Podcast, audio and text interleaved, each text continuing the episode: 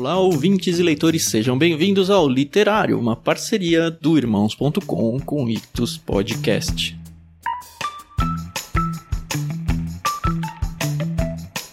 Eu sou o Thiago André Monteiro, arroba vulgutan, e eu estou aqui com muito orgulho para trazer para vocês um dos top 5 livros da minha vida que a gente gravou com o pessoal do Irmãos.com no literário lá em janeiro de 2019. O livro em questão é Crime e Castigo, de Fyodor Dostoiévski.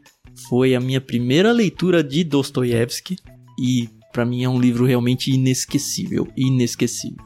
Você que já tem acompanhado essas postagens sabe que a gente está num período de férias aqui no Ictus Podcast e durante o período de férias a gente está repostando os episódios que já foram originalmente postados lá em irmãos.com. Esse é o sexto episódio do Literário e a gente vai publicar os 38 episódios que já foram publicados até que o 39 vai ser um episódio inédito a ser lançado lá dia 25 de janeiro do ano que vem quando a gente vai poder finalmente selar essa nova parceria, onde a gente vai ter os episódios do literário publicados tanto aqui no Ictus Podcast quanto lá no irmãos.com. Se você não sabe como ouvir os nossos episódios, você pode acessar o site ictus.com.br, a gente tem um player lá, ou procurar por Ictus Podcast em qualquer agregador de podcasts aí. Lembrando que Ictus se escreve I-C-H-T-H. US. Então aproveita esse episódio magnífico que teve a participação de mais dois convidados especiais aqui, tá? Além do Paulinho e da Adriana, de mim e da Carol, que vocês já estão acostumados, o professor Mark Swedberg também participou desse Crime e Castigo e o Felipe Fulaneto também participou da gravação que vocês vão ouvir agora, tá bom? Lembrando que esse livro Crime e Castigo também foi enviado, sim, a gente enviou um livro desse tamanho no nosso plano Peixe Grande lá no Clube Ictus. Ele foi enviado em outubro de 2018 e fica o nosso convite para que você não perca mais tempo. Assine um dos planos lá no Clube Ictus, que a gente manda cada vez um livro melhor. É muito, muito legal. Conheça lá então ictus.com.br barra clube, você vai ter todos os detalhes sobre os planos que a gente tem. E a gente volta amanhã com o último episódio da semana, repostando mais um livro que foi lançado no podcast literário. Fiquem agora com Crime e Castigo de Fyodor Dostoiévski.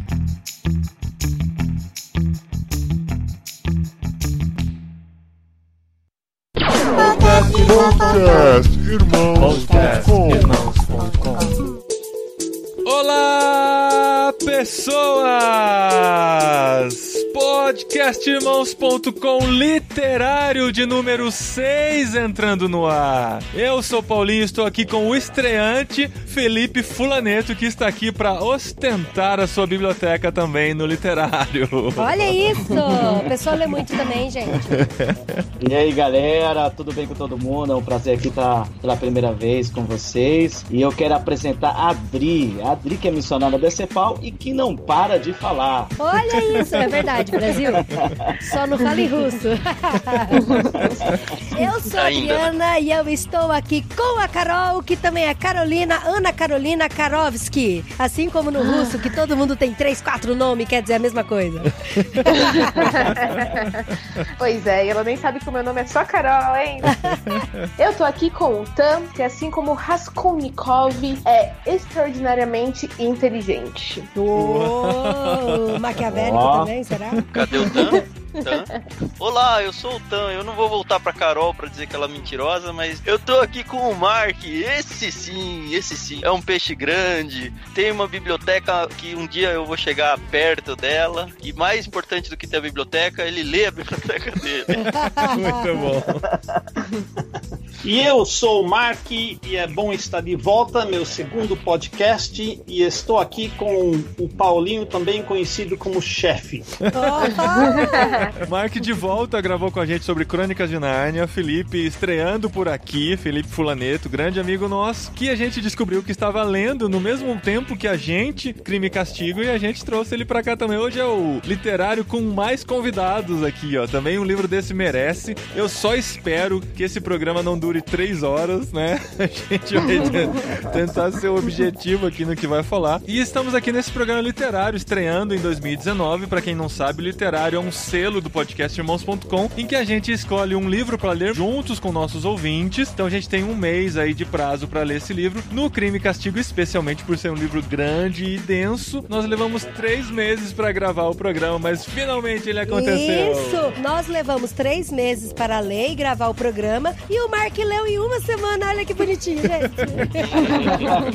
Essas técnicas de leitura dinâmica, né, gente? Ó, só pro pessoal que tá ouvindo a gente aí, a minha versão que eu li tem 591 páginas. Aham. E é aquele livro grande de altura e com letras miúdas, né? Então é algo difícil de ler, mas muito empolgante. É um dos maiores clássicos da literatura das galáxias, né? Até onde a gente sabe dos livros que existem nas galáxias. E nós estamos aqui para falar desse clássico do século XIX, escrito por Fyodor Dostoiévski, Crime e Castigo.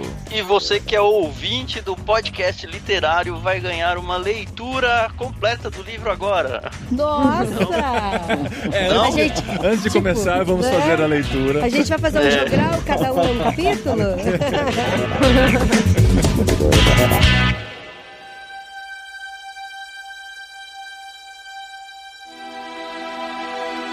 Esse livro foi escrito em 1866, depois de um período em que Dostoiévski foi preso por estar associado ao Grêmio Comunista da Olha, época. olha isso, Que gente. não foi uma prisãozinha assim, tipo, ah, fique aqui nesse cantinho sem falar com ninguém, pra você pensar na vida, né? Fica aqui na sala da Polícia Federal, É, com não. internet. Foram pelo menos quatro anos na cidade de Omsk, que fica lá na Sibéria, lá na Rússia, em que ele foi condenado a trabalhos forçados e, assim, desumanos, no meio do frio. E reza a lenda, né, em uma das versões que se diz que esse livro foi planejado durante esses quatro anos aí da prisão dele, que provavelmente ele não podia escrever, né, não tinha acesso, não sei se ele tinha acesso pra escrever alguma coisa já, ou ele foi só montando na cabeça o esqueleto, o que, que ele queria falar nesse livro, pra depois de sair dessa prisão ele poder escrever e publicar em 1866. O curioso é que ele já era um escritor notável, né? Ele foi preso, ele já era super reconhecido como escritor e teve que viver toda essa situação aí pra ter essa ideia do livro e depois sair e escrever. Sim, e você que joga War, você sabe onde fica Omsk, né? Porque tem lá no A War. Rússia é basicamente né? Gente, o Mas Omsk, é inclusive, é até um país muito estratégico pra você colocar suas pecinhas lá. Porque tem acesso a todos os outros países laterais. Aí Mas fica a no dica. caso, Omsk fica dentro da Rússia, né? Dentro da Sibéria, na Rússia. Assim, a gente aprende errado também. Em War, em né? War, né? A gente acha que é tudo país. É, apesar dele ser preso por se associar com essa gente, eu não creio que ele era comunista. Ele estava lendo um grupo de leitores e tal. Ele também era conhecido como o escritor cristão da Rússia. Uhum. E eu acho que temas cristãos aparecem muito bem aqui nesse livro. É o que me atraiu ao livro. Aham. É interessante como o Marco disse, porque ele fez parte do círculo do Petrativsky. E é esse círculo aí que eles eram estudiosos, poetas, escritores. E alguns dizem que eles não eram revolucionários ao ponto de pegarem armas e tudo mais, mas todos eles foram condenados. Alguns foram mortos, outros não. E é mais interessante ainda que eles passaram por uma simulação de morte. Quase Sim. mataram eles, mas foi todo um teatro. E isso marcou muito forte o Dostoiévski. E alguns ficaram até doidos, né? Alguns dos companheiros perderam o juízo com essa simulação, né? Caramba, imagina a tortura que não é um negócio desse. É porque eles não sabiam que era simulação, né? Exato, é. E é interessante que, assim, essa versão que a gente tem aqui do livro, tradução Oleg Almeida e tal, é um livro de capa dura, ele tem toda a cronologia da biografia do Fyodor Dostoiévski, que é bem interessante, Uhum. porque passa ano a ano e conta tudinho, conta desse grupo do Petravski, aí é, fala da prisão dele, do tempo que ele escreveu e tal, é bem interessante. Eu fiquei bem feliz quando eu vi essa biografia aqui no começo, porque eu falei, nossa, ganhei 36 páginas, né? Porque daí você começa com... Nossa, amor do céu. Você não leu a biografia, é isso? Não, eu dei uma folheada, peguei alguns pontos importantes, né? Mas digamos que não era meu foco. Sim, é assim, os pontos importantes é quando ele nasceu, Uhum. quando ele foi preso, E quando ele escreveu o livro. quando ele escreveu o livro, quando ele casou, quando a esposa morreu e pronto, acabou. É, Leitura dinâmica, leitura É, dinâmica. Não era o Paulinho que falava que sempre que ia ler um livro, ia dava uma pesquisada no autor, Mas eu fiz isso. Referência da obra. Eu fiz, eu só preciso saber em que época foi escrito, em que contexto foi escrito. Pra mim é o suficiente. Não precisa dar todos os detalhes da vida dele. Mas eu acho interessante. É que realmente era uma obra muito grande. Pra começar Uhum. lendo a biografia com detalhes, eh, era bem massa. Você leu, Tan? Tudo, sim? Claro, eu leio até a ficha catalográfica do livro. Até Caxias. É porque senão eu não consigo dar o cheque no final lido. Eu, eu- Ah, eu- é? A consciência fica doendo. Eu falo, não, eu falei que li, mas não li tudo. Tipo, filme, você lê os créditos também até o final. Não, ler não, mas eu fico vendo. Ah, fica vendo até nós, né, amor? A gente fica também. A gente fica procurando os nossos nomes nos créditos. A gente tava no cinema Ah. essa semana assistindo. Olha, totalmente contextualizado. Aquaman, assistindo é. Aquaman no cinema. Certo. E a, a gente sempre fica até o final dos créditos. Se a gente não tá com pressa pra ir embora, tá com a família, a gente fica lá conversando, lendo os créditos, dando risada. Aí o, o cara que ia limpar o cinema veio falar pra gente: ó, não precisa ficar que não tem mais cena extra, não, tá? Tocou a gente no cinema. Mas olha, a gente ficou bem feliz, viu, com essa versão do livro, que tem toda essa cronologia aqui da história do Dostoiévski. E aí, quando a gente lê o livro, a gente percebe que a cabeça, né, do Dostoiévski, assim, uma- essa cabeça meio doida, meio maluca de trabalhar com o psicológico, da gente infiltrar, entrar na cabeça, né, do personagem principal. Inclusive, vocês demoraram muito pra decorar o nome dos personagens, É. porque quando eu encontrei o fulaneto, eu falei, gente, eu não consigo falar Raskolnikov. É, É, é muito Eu tinha que difícil. fazer curso de russo. Tinha que fazer curso de russo pelo menos por um semestre. E o Google Translator foi meu melhor amigo. Isso Não, é. gente, sabe o que, que eu fiz? Eu escrevi o nome dos personagens no papel e aí eu ia lendo junto com os nomes dos personagens, sabe? Inclusive um o papel não tá nem glossário. aqui. É, A minha versão, e eu admito ter lido em inglês, no final do livro tinha os nomes principais e o relacionamento entre eles e alguns dos apelidos. olha, Eu- Ah, é mais isso fez falta. é a edição do professor com resposta no final. É, Nossa, Mark! Ah, mas isso eu acho que dá pra achar Só no agora Google, que ele avisa isso, né? É, mas eu fiquei com o marcador lá olhando. E também tinha um mapa de São Petersburgo da época Aham. para eu poder tentar imaginar onde é que estavam Que acontecendo. maravilha, hein? Deve ter até infográfico, organograma. Eu lendo o livro, eu achei muito nojento São Petersburgo, viu? É, é, é. Mas é um lugar que eu sempre quis ir porque tem uns palácios maravilhosos. Não, parece bem centro de São Paulo, assim, né? É, o Rodrigo, centro é bom antigo, você né? falar sobre qual é a versão do seu livro, que alguns podem estar escutando e querendo saber um pouquinho mais. Eu acho que é a versão mais nova que tem no mercado, da Martin Claret, né? Que tem essa capa avermelhada, com o E de trás pra frente, tá? O E invertido. Capa Caxias. dura, bem Capa bonito. Que veio no Clube Ictus pra gente. Isso aí. Versão Ótimo. maravilhosa.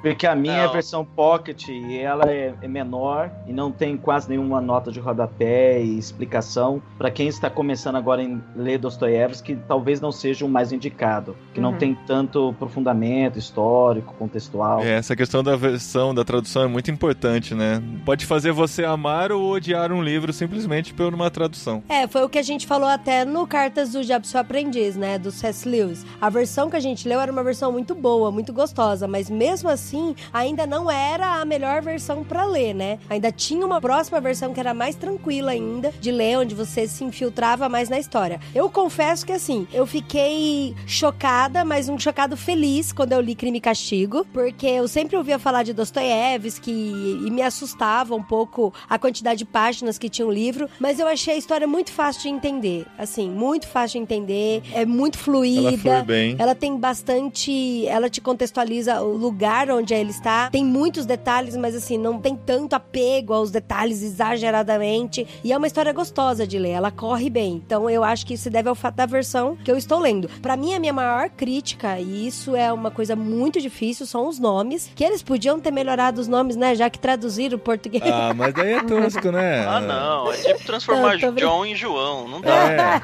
É, é tipo ser uma madruga, né?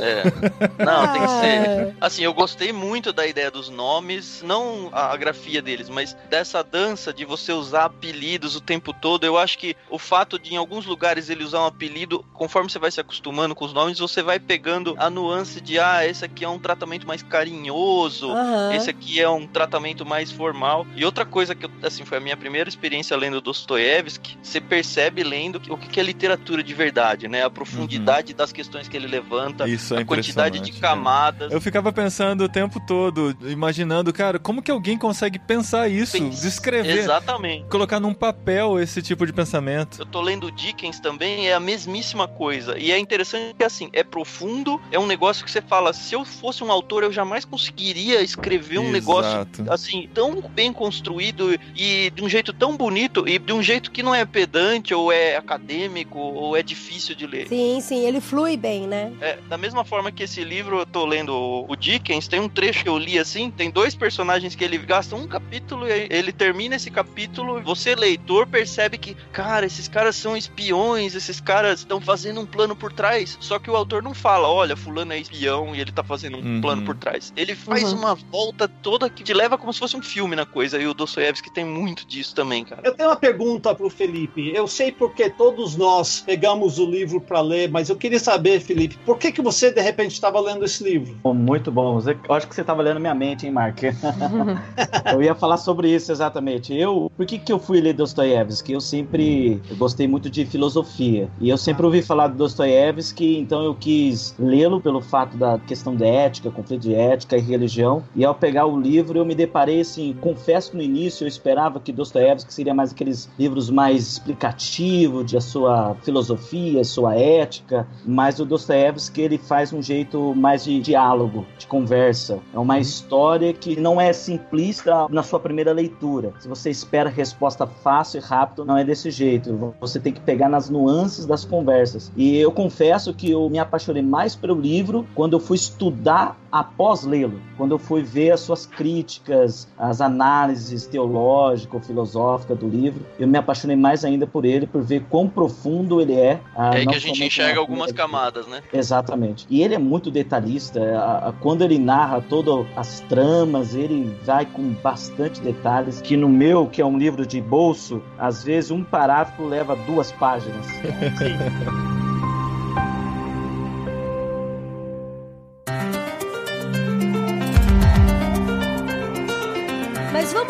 pouco da história de crime e castigo? A gente tem que dar um veredito, né? Se a gente gostou ou não gostou da É. história. Antes de mais nada, vocês tiveram empatia pelo Raskolnikov? Hum, então, é isso que eu ia perguntar pra vocês. É errado sentir empatia por ele?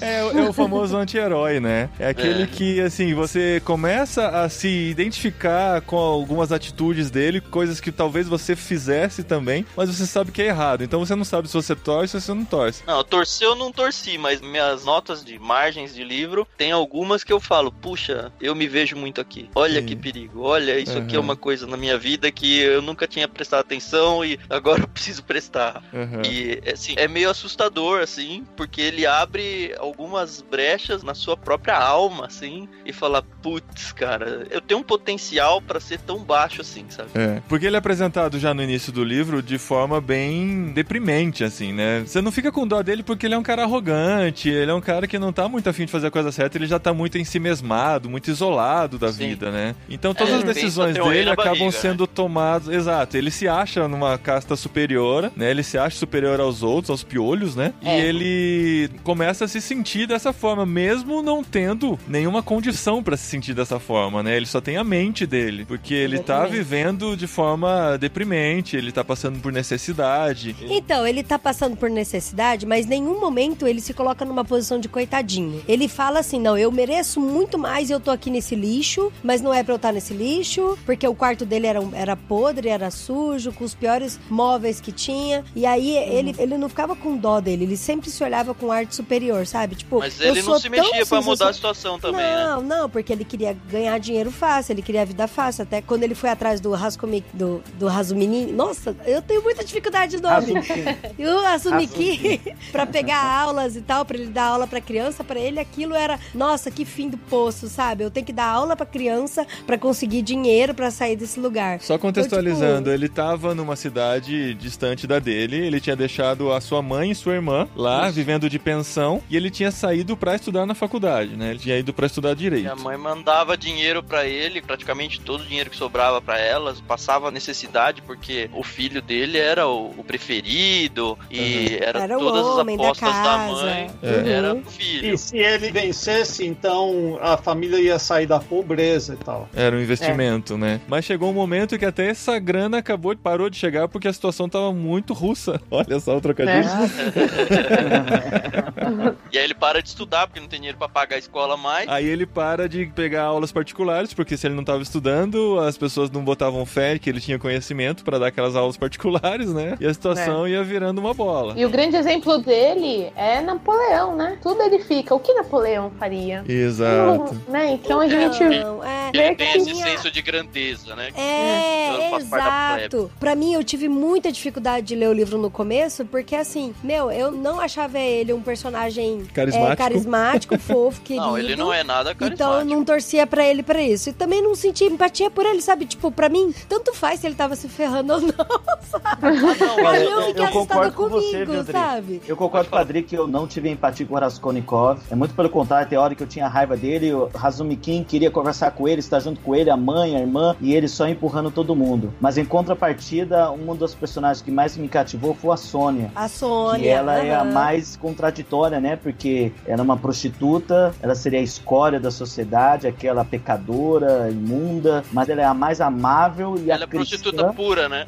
Exatamente, ela é a Então. amável, ela é cristã e ela que, de certa forma, foi um instrumento para resgatar Raskolnikov. Ah, ela era responsável pela família, pelos irmãos. Por... Sim, Ela, pelo aquele sim. pai babaca. Pra mim, foi muito chocante o personagem da Sônia exatamente por isso, Felipe. Porque eu, Adriana, eu li a história do Raskolnikov, ele morando lá na pobreza, recebendo dinheiro da mãe e do pai. Ele só queria ganhar trabalho. não, o pai a da, gente do não pai, sabe, né? Da mãe e da irmã. O pai não é citado na história, até onde eu Acho que ele reparei. é morto, né? Então, da mãe e da irmã, e aí ele vivendo naquele buraco com aquela toda soberba e tal. Então, eu, Adriana, eu não senti empatia por ele, e muito assim, pelo contrário, eu não me importava com o sofrimento dele, sabe? Ele relatava Não, que não tava é com calor, empatia. com raiva. Então, mas aí quando a gente vê a personagem da Sônia, e a Sônia sim tem empatia por ele, a Sônia sim tem vontade de resgatar ele, ela ouve ele, ela conversa com ele, entendeu? Ela quer caminhar junto com ele. Daí eu falei, putz, tipo, que espécie de cristã que eu sou, né? Aí eu, Adriana,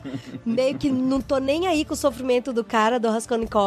E aí a Sônia, sim, ela se importaria com o cara. Então por isso que, pra mim, assim, o personagem da Sônia foi bem interessante mesmo. Otão, você me falou que você levou até a quarta parte pra se empolgar. Sim, tava meio arrastando o começo mesmo, porque demora, pelo menos pra mim, demorou muito pra engrenar a história em si. No começo é muito isso, você vê o lado ranzinza dele, você fica, puta, mas que imbecil Ele quando é um chato. quando a, é, então, Concordo, Quando a- concordo que demora mesmo pra pegar no, no Ele tranco, consegue ser concordo. mais chato que o Werther, Tan. quando vem a notícia de que a, a irmã dele vai casar com um cara rico e vai solucionar a família lá, ele fica pé da vida, que imagina que eu vou encostar na minha irmã, que ela não vai fazer sacrifício por mim. E assim, tudo ele vira pra ele, né? Como se o mundo funcionasse em prol dele. É. E, aí, e mesmo assim você fala, cara, mas é a sua salvação, você não tem saída. Que imbecil que você é. E aí no fim, enfim, tá, essa parte da história se desenrola e você percebe que o noivo era um imbecil também. É, Mas assim, a hora que ele apresenta, ele é apresentado como personagem, parece que é uma solução ótima. Mas o, o que eu disse que gera empatia dele não é pelo ser dele. Apesar de eu ser ranzinza também, muito parecido com ele nesse sentido, você percebe que ele tem um lado, ele não é só aquele lado mal, porque quando ele tá na pindaíba e tem um nadinha de dinheiro e alguém precisa na rua, ele vai dar tudo, sabe? E se ferra ainda mais por causa disso, mas ele acaba ajudando os outros meio que porque a pessoa precisa de ajuda, então eu vou ajudar. E uma das coisas que me pegou muito, que eu disse que eu gerei a empatia, é a leitura de mundo dele. Não no sentido de que ah, eu sou o centro do universo, mas no sentido de que tudo que ele vê e tudo que ele vive, ele olha para aquelas coisas com um olhar crítico e ele consegue ler aquilo e não simplesmente passar como a maioria das pessoas passa e ah, tudo bem, é isso aqui. Ele fica criticando as pessoas, criticando a cultura, criticando a política, criticando tudo. Mas eu acho que tem dois Raskolnikov dentro do livro. O antes Tem. e depois do crime. É, É. nítido a diferença. Antes do Sim. crime, ele ajudou, ele era solícito, ele doava o que ele tinha. Mas depois do crime, ele mudou, se transformou. O monstro do dominou ele e ele já não era mais o Raskolnikov que Não, ele era mas antes. Ele ajuda a esposa do Marmeladov depois que o Marmeladov morre. Já tinha sido crime aí já. Ele Sim. vai dar tudo pra eles, não sei. Talvez eu tô totalmente enganado, mas eu não li pela essa ótica se eu simpatizava com ele ou não. Eu queria entender o que estava acontecendo na cabeça dele. E primeiro, Dostoiévski está atacando muito a filosofia que acabou sendo a filosofia de Nietzsche, que é a vontade pro poder, né? A will to power, que diz em inglês. A vida não tem propósito nenhum, então a vida é para os fortes, aqueles que dizem eu quero e eu vou executar. O Dostoiévski está mostrando que aquela filosofia é vazia e não leva a nada. Tanto é que o cara que abusou da irmã do protagonista, ele mostra o que acontece. Ah, eu não vou estragar, não vou fazer um spoiler aqui, mas ele mostra que isso não leva a nada, leva ao vazio. Mas por outro lado, eu vejo a parte de como o pecado destrói. E ele mal comete o crime e ele tem todas as justificativas, ele tem um raciocínio inteiro que justifica o que ele fez, mas ele não consegue fugir da sua própria consciência. Ele tinha escrito uma dissertação sobre, Isso. sobre o crime, né? Sobre as justificativas do crime dele. Sim, mas quase no primeiro dia ele não aguenta e quase confessa o crime. A gente pensa que besteira, ele cometeu um crime Perfeito, né? supostamente para poder pegar o dinheiro da mulher lá e ele não usou nem tostão dessa mulher. Então, vamos contextualizar quem ainda não leu o livro. O livro é, É. dividido em seis partes, sendo que a primeira parte é toda a preparação e a contextualização pra gente entender qual é o crime citado no título do livro. Então é uma parte de crime e cinco partes de castigo, digamos assim. Não é spoiler contar o crime, né? Eu acho que. é, não, que o crime lá, acontece em talvez acontece detalhes depois da do página 100, né? Mas. O crime acontece é depois da página 100, a segunda parte começa na página 131. São 86 páginas dessa primeira parte, mais ou menos. Então, o Raskolnikov, ele morava lá no quartinho, do ruim, no subúrbio, lá de São Petersburgo. E aí, ele, como ele não tinha dinheiro, ele começou a penhorar as coisas dele pra poder ter dinheiro. Pra comer, pra se alimentar, pra pagar o aluguel, que o aluguel a gente via que também tava meio atrasado e tal. A primeira cena. A gente lembra, lembra um pouco o Peter Parker Exatamente. de Superman. Do, Do Superman, do. Spider-Man. Exatamente, eu comecei a ler o livro e falei, caramba, Peter É Parker. muito Peter Parker. Bebeu, bebeu nessa fonte, porque essa coisa dele ter que passar todo dia na frente da, da locadora, da- do apartamento e tal, e dizer que não tinha dinheiro pra pagar e tentar evitar e tal. E caramba, a cena do primeiro Homem-Aranha lá com o Maguire é igualzinha, parece que tá personificando as primeiras páginas do Sim, livro. e até a Natácia levando pão pra ele comer, essas É. coisas. É, É. muito parecido. Mas ele recusa o, o pão quase todas as vezes, né? Ele, ele não tá nem aí. Depois que ele sai lá do subúrbio, né? Que ele começa a penhorar as joias dele, penhorar as coisas que a mãe dele, a irmã dele deram pra ele. Quando ele foi pra cidade grande, ele bebia um pouco e ele encontrou, ele conheceu o Marmeladov num bar. E aí o Marmeladov, e essa cena é bem descrita, bem detalhada no livro, assim. Eu falei pro Tan, nossa, a cena do bar parece que não acaba nunca. Parece que tem umas 10 páginas, assim, da cena do bar. Que aí o Marmeladov conta pra ele um pouco da vida dele, que ele pegou todo o dinheiro da esposa, da Ivanova e tal. E aí ele fala que tem uma filha, que é a Sônia, que também, em alguns momentos, ele chama ela de Sofia, né? Também. E aí depois eles vão lá pra casa, e aí é quando Raskolnikov conhece a família do Marmeladov. E nesse meio tempo Ele aí. leva ele bêbado pra casa. Leva né? ele Que- bêbado pra cá, mas aí ele conhece, ele tem contato com a família do Marmeladov, né? Que aí ele conhece a Sônia, conhece a esposa, tem um filhinho pequenininho e tal. E aí depois que ele vê, assim, a situação dele, a ver a situação do Marmeladov, vê a irmã que tá quase fazendo um casamento por puro dinheiro e tal, pra sair da pobreza. E aí ele encontra a mulher, que é a Alinova, né? E ela, essa mulher, ela tem uma irmã, que é a Elisabetta, e, a- e ela trata muito mal a irmã, tipo, é como uma escrava, assim, da irmã. E essa velha, cara, do penhor, eu achei ela engraçada. Você mataria, você mataria ela também? Não, porque ela Essa é uma tem... pergunta que eu ia fazer pra todo mundo. Vocês sentiram compaixão da Leona, da Não, não, ela, ele compaixão. constrói a personagem pra personagem merecer morrer, assim. É, pra gente aceitar. Ela é chamada de piolho, né? É. Então, mas outros. Ela era muito engraçada, meu. Ele chegou pra vender o negócio, ela só falta rir da cara dele pra vender aquele negócio, Ela é sabe? debochada. Ela era debochada, zoada. Só que ela era cruel, né? Ela tratava mal a irmã dela e tal. E aí, como vocês já falaram, ele premeditou, ele trabalhou, ele construiu o crime todinho na cabeça Ele dele. se convenceu de que era Certo, né?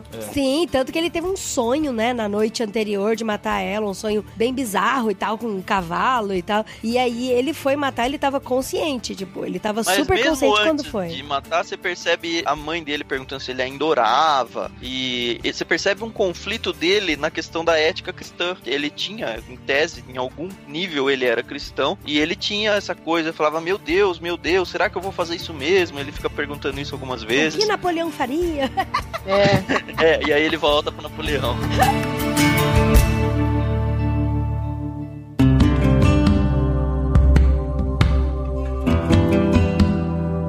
é interessante a gente explicar um pouquinho melhor a teoria do Raskolnikov, né? Que é a do homem extraordinário e o homem comum, ou ordinário. é. Que para ele, o homem extraordinário, ele não era preso a nenhuma regra humana, social. Ele era Uma um regra de semideus, razão, né? na verdade, Não tinha né? nenhuma... Ele É, tinha ele- desculpas pra fazer tudo. Esse ele podia fazer o que né? quiser, né? O, o, o Isso. fim justifica os meios. Parece até que Raskolnikov leu Nicolau Maquiavel, né? O príncipe. É. Eu posso fazer E- o que eu quiser, desde que Isso vai ser bom pro mundo em algum Exatamente. nível. né? Agora, o homem comum ordinário não é aquele homem que segue as regras de todos, não tem nada a mais para acrescentar, criar ou elaborar, e ele segue, na verdade, as regras quase que dos homens extraordinários. E Raskolnikov, no final, ele quer saber se ele é ou não um homem extraordinário, que é o que você comentou da tese dele, um artigo que ele escreve é publicado com essa tese do homem extraordinário e homem comum. E ele acaba assassinando a mulher do penhor, a velhinha do penhor. Mas o crime da velhinha tava premeditado, mas a irmã que apareceu, pobre coitada, lá na hora que não era pra ela estar lá, era pra ela estar numa outra reunião com outras pessoas. Ela apareceu e ele, ele se viu obrigado na situação de ter que matar também a irmã.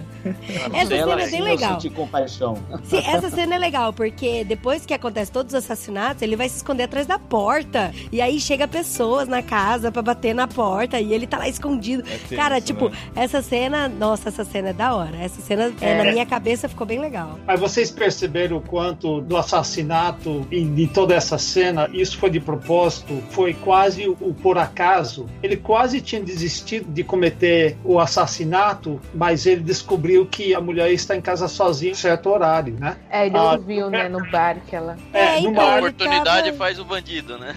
É, ele tava pensando em desistir, mas ainda tava bem forte no coração dele. Aí quando É, ele mas- ouve, né, a irmã dela marcando uma reunião no mesmo horário, sete horas lá, daí ele fala, poxa, a véia vai estar sozinha em casa, né? Vou lá então liquidar. Porque a ideia dele não era matar. Lógico que matar fazia parte do plano, mas ele queria roubar a velha pra poder ter dinheiro e aí mandar Não, dinheiro pra irmã não é e a não, irmã. Dre. É, lá na frente Não, ele não. fala que não. Esse é, É, ele desculpa fala, que ele diz é. pro mundo. Mas Não, sim, não sim, é então. isso. Eu sei, mas Exatamente. Ele no quis, ele quis início. matar mesmo. Não, no início ele tava se convencendo de que ele queria matar pra pegar o dinheiro. Mas era ele tentando convencer ele mesmo de que esse era o Isso, motivo. Mas não era o exatamente. motivo. Exatamente, mas depois lá na frente, a gente que percebe que não. matando. Mas isso a gente só entende lá na frente, entendeu? É, uma das minhas citações prediletas é um político americano que ele concorreu para a presidência. Ele era do meu estado, lá dos Estados Unidos, de Nebraska. Ele concorreu para a presidência três vezes e perdeu as três vezes, ainda bem. Tinha uma política, eu nem sei o que é isso, mas a política de prata livre. Ele falou: o povo de Nebraska é a favor da prata livre e, portanto, eu também sou. Depois eu vou procurar os argumentos. E o pecado é isso. A gente comete o pecado, a gente resolve fazer o que é errado e depois a gente procura as justificativas. Ele tinha toda uma justificativa para mostrar que ele era. É, é confuso, né? Porque às vezes ele eh, roubava porque ele era pobre, às vezes ele roubava porque ele queria provar que ele era um Napoleão na vida. Mas o fato é que o pecado foi uma coisa terrível que depois ele procura justificativa. O pecado não faz isso. A gente faz coisas terríveis e depois procura justificativa. E uma vez que a gente comete o pecado, a gente tenta justificar, mas a consciência não permite e destrói a pessoa. O pecado destrói. E é o que a gente vê claramente nesse livro. E a única salvação é a resposta cristã. que eu acho tão fantástica no final, mas eu também não quero dar spoiler.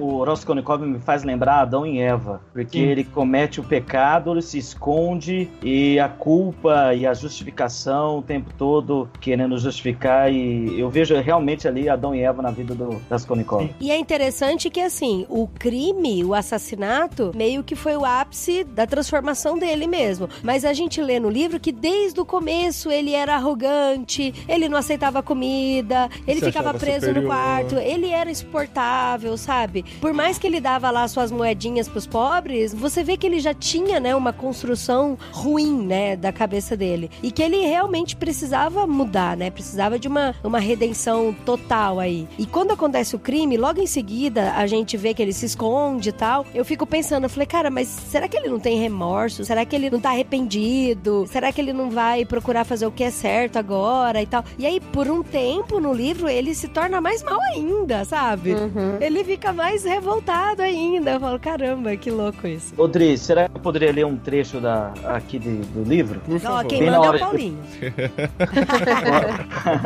é, você é o chefe, né, Paulinho? Posso ler É. só um trecho depois que ele mata as duas? Pode, Dren? Pode. Pode, É não que pode. eu que mando, na verdade. Então, logo depois que ele assassina as duas, tem um trecho da sua forma Dostoiévskiana de escrever, bem detalhado, que ele diz assim: O pavor se apoderava dele cada vez mais, principalmente depois desse seu assassinato totalmente inesperado. Queria correr dali o mais rápido possível. É bem possível que ele largasse tudo e dali mesmo fosse denunciar-se, e não por ter medo por si próprio, mas pelo simples horror e repugnância ao que havia praticado. Então aqui já mostra o, o início de toda a culpa ou castigo de Raskolnikov. Só acho que a Carol tá falando demais, Carol. Ai, gente, eu- olha, eu tô aprendendo muito, vocês não têm noção. Assim, eu vou ser bem sincera, conversando com o Thiago essa semana, eu falei pra ele, me Thiago, assusta. sou eu? Isso, Tam, Tam, Tam. Tá. Me assusta muito a verossimilhança desse livro. E aí o Thiago falou assim: Mas você sentiu vontade de matar? Eu falei: Não, não foi bem a vontade de matar. Mas a gente se coloca na situação, e quando até a gente fala da empatia, ao meu ver, tá bom? Eu, como leitora, eu fico pensando: e se fosse comigo? Será que eu não teria feito exatamente a mesma coisa? O cara ficou doente, desmaiou lá na delegacia, ficou com febre. Aquilo consumiu ele de um jeito. E eu fiquei, sim, com pena dele, compaixão, porque eu sei que ele era arrogante, que ele era prepotente, que ele matou, né? Ele tirou a vida de uma pessoa. Mas quantas pessoas não vivem, não passam pela mesma situação? E ninguém tá livre, né? Eu espero que eu nunca mate ninguém a machadadas, né? Mas Pera, melhor não ter um machado em casa, né? não É. é, não tem um cutela aqui em casa. Mas é assim, eu tive muita empatia por ele. Eu pensei demais, eu entendi quando ele ficou com raiva que a irmã dele ia casar. Eu entendi até o amigo dele, que pra mim era mais amigo da onça do que qualquer coisa, tentando falar mal dele pra mãe dele. Isso tudo me colocou muito do lado dele. Então, assim, eu sou do time do Raskolnikov, mas eu entendo que ele é um criminoso e que ele precisa pagar e que a ideia de, ah, eu tenho que matar pra melhorar o mundo tá errado, mesmo porque a gente viu isso nos anos 40, né? Uma pessoa tentando fazer isso aqui no mundo e acabou disseminando um ódio terrível, né? Hitler fez isso com os judeus, então eu entendo, eu fico muito dividida e me preocupa isso, entendeu? Então, por isso que eu tô ouvindo. Não, mas Carol, sua preocupação é pertinente, porque normalmente, por exemplo, quem assiste o livro de Agatha Christie, que é um livro redondinho, bonitinho, e vai prender o, o mal, aquele que Uhum, mata, o Dostoiévski, ele é um livro mais psicológico, É. e ele é um livro, assim, mais do outro lado, não do lado Uhum. da vítima, mas do lado do criminoso. É que a Agatha Christie é muito claro quem é do mal e quem é do bem, né? Maniqueísta. Exatamente. Esse que é o negócio. Mas a, a vida real não é assim, né? É, Aí exatamente. hoje em dia as obras de ficção, do cinema e tal, têm pendido mais pra esse lado do anti-herói mesmo, né? Não é aquele cara que faz tudo certinho e tal. Ele tem os seus deslizes, ele tem os seus erros, que é mais parecido com a gente, né? Que a Fala, gente se você identifica ama mais. Deadpool, é isso que você quer falar, você gosta de Deadpool. Ele gosta de Deadpool Brasil. E também gosta do Thanos, que eliminou aí todo mundo. É, eu gosto do Walter White, do Breaking bad. o Raskolnikov ele sente uma culpa muito grande por aquilo que ele fez e você percebe aquela luta interna dele, ele quase se entrega pra polícia e aí a hora que o investigador começa a ir atrás dele, ele recua e aí ele disfarça e diz que não é ele, mas ele tem esse senso de, cara, eu preciso falar para alguém. E aí ele se aproxima ao longo da história da Sônia, que é a prostituta pura, né?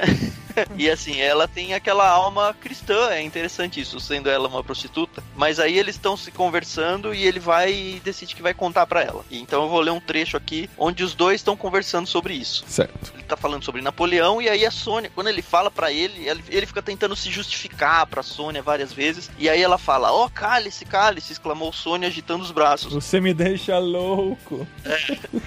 Você se afastou de Deus e ele o atingiu, entregou ao demônio. E aí ele reconhece: Tu pensas talvez que eu fiz aquilo como um bobo irrefletidamente? Não, fiz aquilo como um sabedor e isso me destruiu. Não queria mentir a mim mesmo nem a respeito disso. Não foi para ajudar a minha mãe que eu matei, bobagem. Eu não matei para recebendo dinheiro poder tornar-me um benfeitor da humanidade, bobagem. Matei por matar, matei só para mim. Naquele momento não me importava em aparência se me tornaria mais tarde o benfeitor de alguém por ali ou passaria a vida inteira a apanhar todos, feito uma aranha, com minha teia e sugar-lhes a todos os fluidos vivos. E o principal, Sônia, eu não queria tanto dinheiro quando eu matei. Eu não precisava de dinheiro, tanto assim, mas de outra coisa. Agora sei tudo isso. Entende-me. Seguindo o mesmo caminho agora, eu não voltaria, quem sabe, jamais a assassinar. Será que eu matei aquela velhota? Matei a mim mesmo e não a ela. Acabei comigo de uma vez só e para todo sempre. O que eu faço agora? Disse. E ela responde: O que faz? Levanta-te. Vai agora nesse mesmo instante e fica no cruzamento de ruas, faz uma mesura, beija primeiro a terra que maculaste e depois saúda o mundo inteiro, todas as quatro partes e diz para todos em voz alta: Eu matei. Então Deus te dará nova vida. Tu vais? E aí segue. Cara, esse trecho para mim foi muito, muito, muito impressionante. E lá na frente ele realmente considera essa conversa deles. É engraçado que até aí, aparentemente, ele tava com tudo sob controle, né? Ele era um cara que sabia tudo o que, que ele tava fazendo, tava tudo premeditado e tal. E nesse momento você vê que ele realmente não tava mais nesse controle, né? Ele tava angustiado, tava perdido, desesperado e faz essa é confusão. É a primeira vez aí, que né? ele desnuda a alma dele, né, pra uhum. ela. É. é, mas tá vendo como é cristão? Tudo começa, você não tem recuperação sem confissão. É por isso que eu digo que é tão cristão esse livro. É, eu acho bem interessante esse texto. Pra mim, no meu ponto de vista, a conversa-chave de todo o livro é essa que você acabou de ler. E para mim, o parágrafo mais importante é quando ele diz assim: Eu matei a velha, eu não matei a velha, me matei ali de uma vez para sempre. É aqui que ele, acho que é a frase máxima, e até que a Sônia diz: que o Senhor fez, o Senhor fez contra si próprio. Não, agora não há ninguém mais infeliz do que a tu neste mundo. Eu acho que isso daqui é a chave de tudo. Ele matou a si mesmo naquele momento, não somente a mulher, ele, ele assassinou-se, um suicídio. Uhum. A vida dele tinha acabado, né?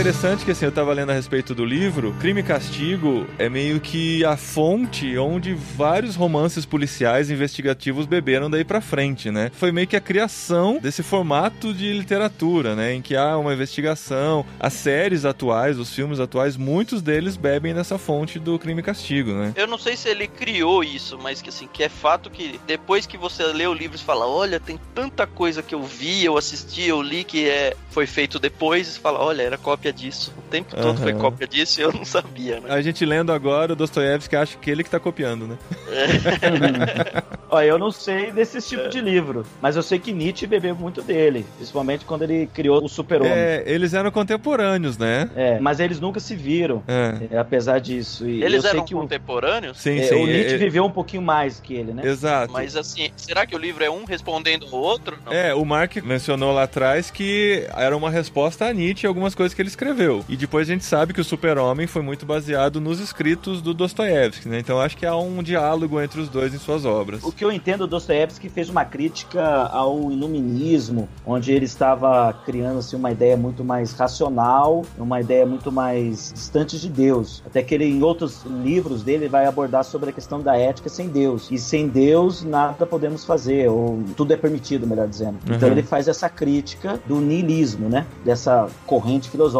E o Nietzsche bebe da fonte do Dostoiévski, só que o Nietzsche ele discorda de Dostoiévski nesse ponto. Dostoiévski ele tem a fé ortodoxa dele e até é importante a gente pontuar que ele é da igreja ortodoxa russa. Então ele tem algumas teologias diferentes do que nós estamos acostumados. É a mesma igreja do Tolstói? É, né? Isso, é a mesma. Tá. Bom, a fé ortodoxa, ela tem uma fé muito mais ritualística, muito mais de experiência do que uma fé intelectual.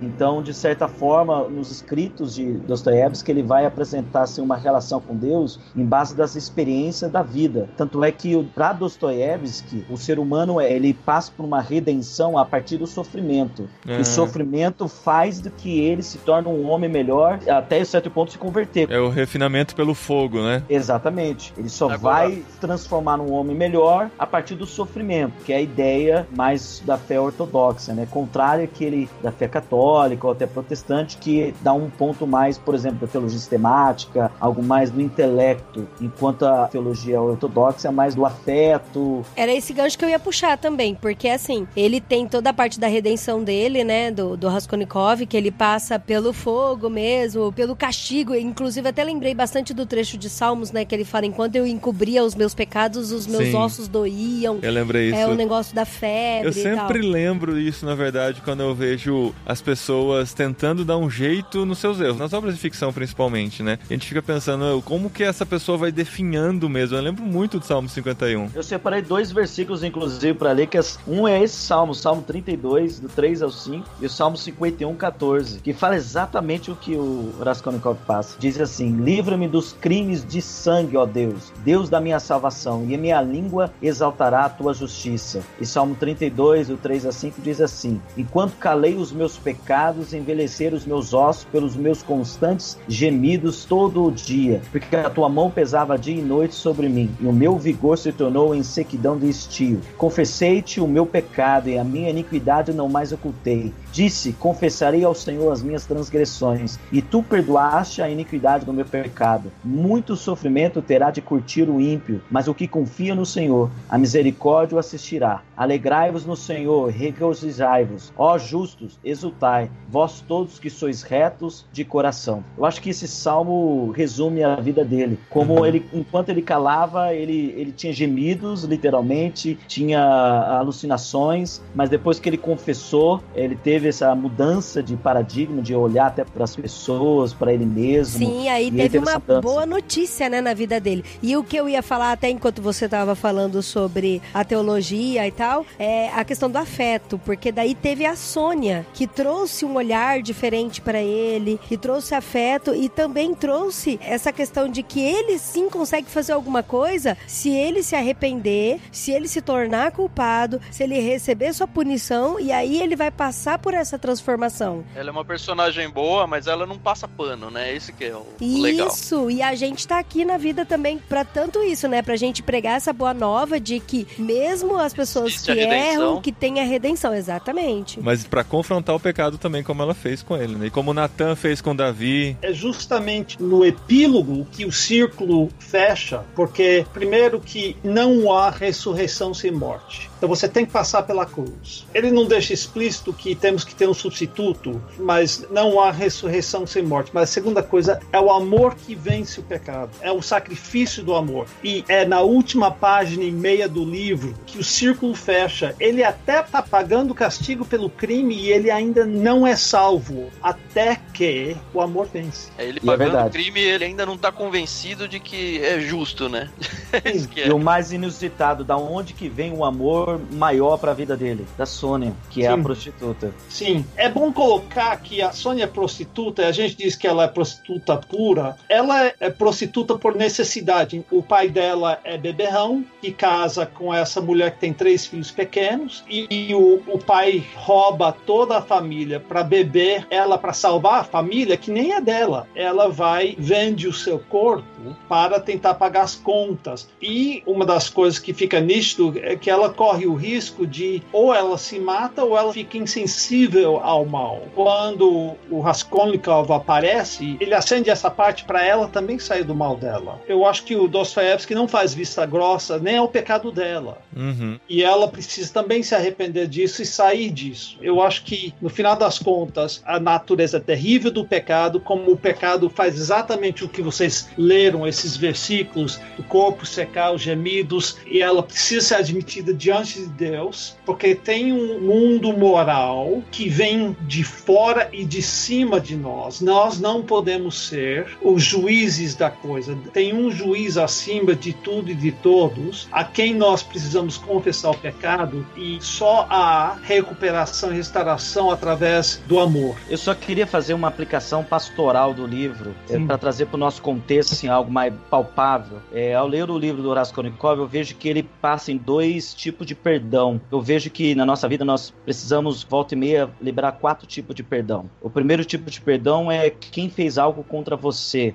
alguém que te feriu, alguém que falou algo contra você. Esse é um tipo de perdão que nós até poderemos ver, mas não é um foco principal no livro. O segundo é quem foi omisso com você. É um tipo de perdão que muitas vezes precisamos liberar. Um pai que foi omisso, um filho que foi omisso, alguém que deveria fazer algo e não fez. Mas o terceiro e quarto tipo de perdão, que para mim, ao meu ver como pastor, é um dos mais difíceis quando a gente faz o aconselhamento e conversa, que é o terceiro tipo de perdão é perdoar a si mesmo, como no Horácio.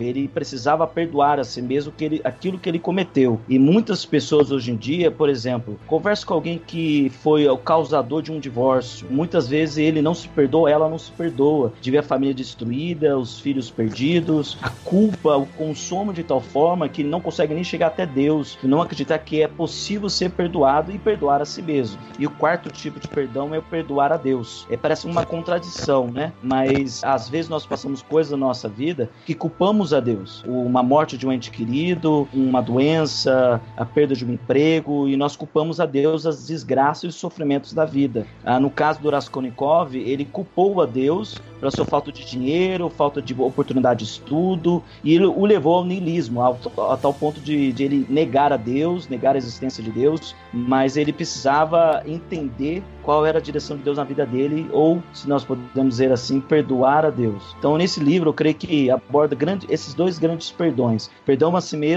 e perdão para Deus, ou entender os desígnios de Deus na nossa vida. Muito bom, gente. Eu, a gente falaria aqui de muitas e muitas nuances desse livro, Sim. e eu acredito que, assim, mesmo os spoilers dados não foram impeditivos de você ler o livro, porque, assim, pelo título você já sabe que acontece um crime, há um castigo, mas todas as nuances, todas as discussões todas as filosofadas que são dadas em todo o livro são muito interessantes. Essa questão do uhum. raciocínio do autor, de como ele entra na cabeça do personagem, descreve a angústia que ele está vivendo, a luta que ele está sentindo. É muito legal de você ler esse livro e conhecer também. O Tan só se empolgou no livro na quarta parte, são sete. Ou seja, ele estava na metade do livro quando ele se empolgou e ele teve que ler o livro porque ele sabia que ia fazer um podcast. O meu grande medo, eu acho que a vantagem dos pequenos spoilers que a gente dá é nortear o leitor para que ele não desista antes da hora. Uhum. Porque esse livro é fascinante, mas às vezes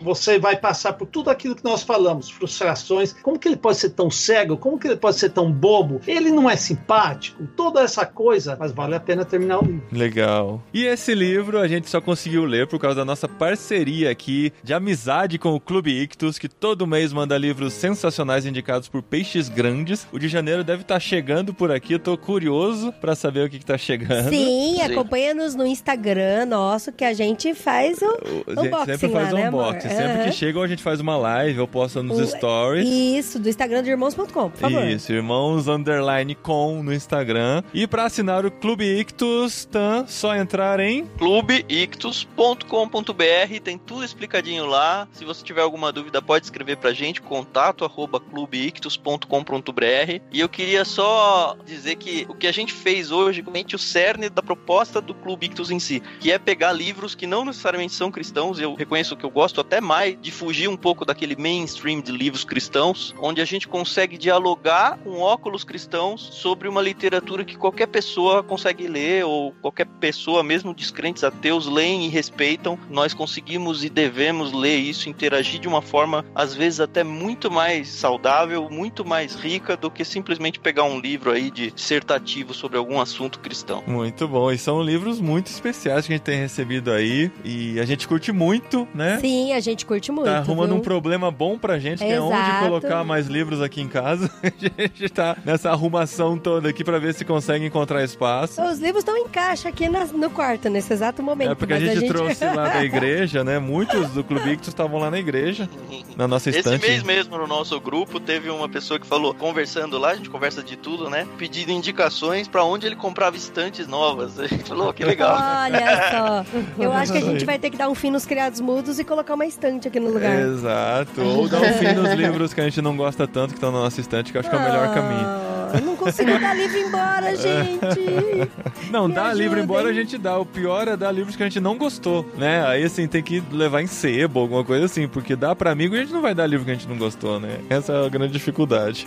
E no próximo mês estaremos de volta aqui com mais um programa do literário, com mais um livro. A gente definiu hoje aqui, né, esposinha? Definimos hoje, Porque verdade. foi um livro que impactou a Adri no discipulado que ela fez com as meninas no ano passado. E a gente vai discutir livro de John Stott no próximo literário, O Discípulo Radical aqui, hein? Se você tem, aproveita pra ler com a gente. Se você já leu, dá uma reconsultada. Eu já li, olha só, Brasil. É. Não vou ter trabalho pra esse mês.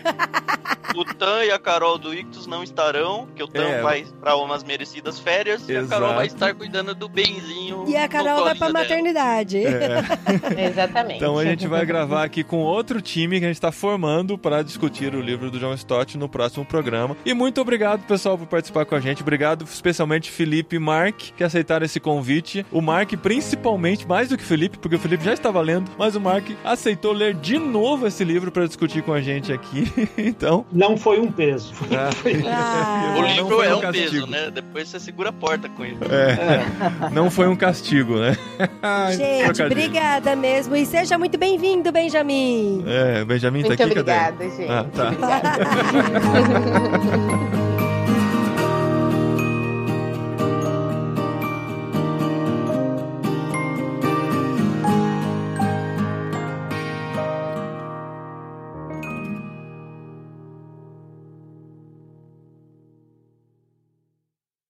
Ó, se o pessoal quiser mandar presentinhos pro Benjamin, só mandar um e-mail pra gente que a gente responde com o endereço, tá bom? É isso aí, fraldas, fraldas e fraldas.